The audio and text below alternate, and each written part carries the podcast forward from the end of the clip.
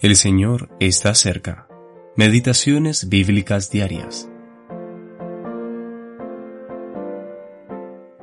Esteban, lleno del Espíritu Santo, puesto los ojos en el cielo, vio la gloria de Dios y a Jesús que estaba a la diestra de Dios.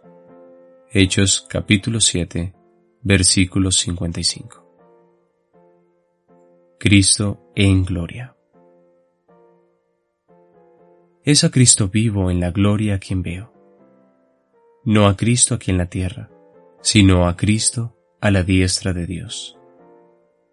Toda aquella gloria, y Él está en medio de la gloria y la majestad del trono de Dios, no me espanta, porque esta maravillosa verdad surge desde allí. Aquella gloria está en el rostro de un hombre que quitó mis pecados, y que está allí como prueba de ello no puedo ver la gloria de Cristo sin darme cuenta de que soy salvo. ¿Cómo llegó allí?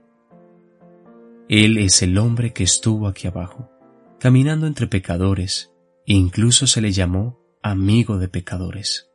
Lucas capítulo 7 versículo 34. Él es el hombre que llevó mis pecados sobre su cuerpo en el madero. Él es el que estuvo aquí en la tierra, en medio de circunstancias adversas y sufriendo el castigo por el pecado. Y sin embargo, en su rostro veo la gloria de Dios. Lo veo allí en consecuencia de haber quitado mi pecado, porque ha consumado mi redención. No podría ver a Cristo en la gloria si quedara la más mínima mancha de pecado sin ser quitada. Entre más veo aquella gloria, más veo la perfección de la obra que Cristo cumplió y de la justicia en la que soy acepto. Cada rayo de aquella gloria es visto en el rostro de aquel que confesó mis pecados como suyos. ¿Dónde se pueden hallar en el cielo o en la tierra? Veo a Cristo en la gloria.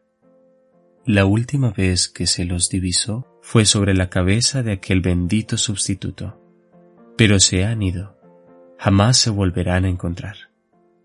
Si tuviese que contemplar a un Cristo muerto, entonces podría temer que mis pecados puedan volver a ser encontrados. Pero con Cristo vivo en la gloria, tal búsqueda es vana. Aquel que cargó todos ellos ha sido recibido en el trono de Dios. J. N. Darby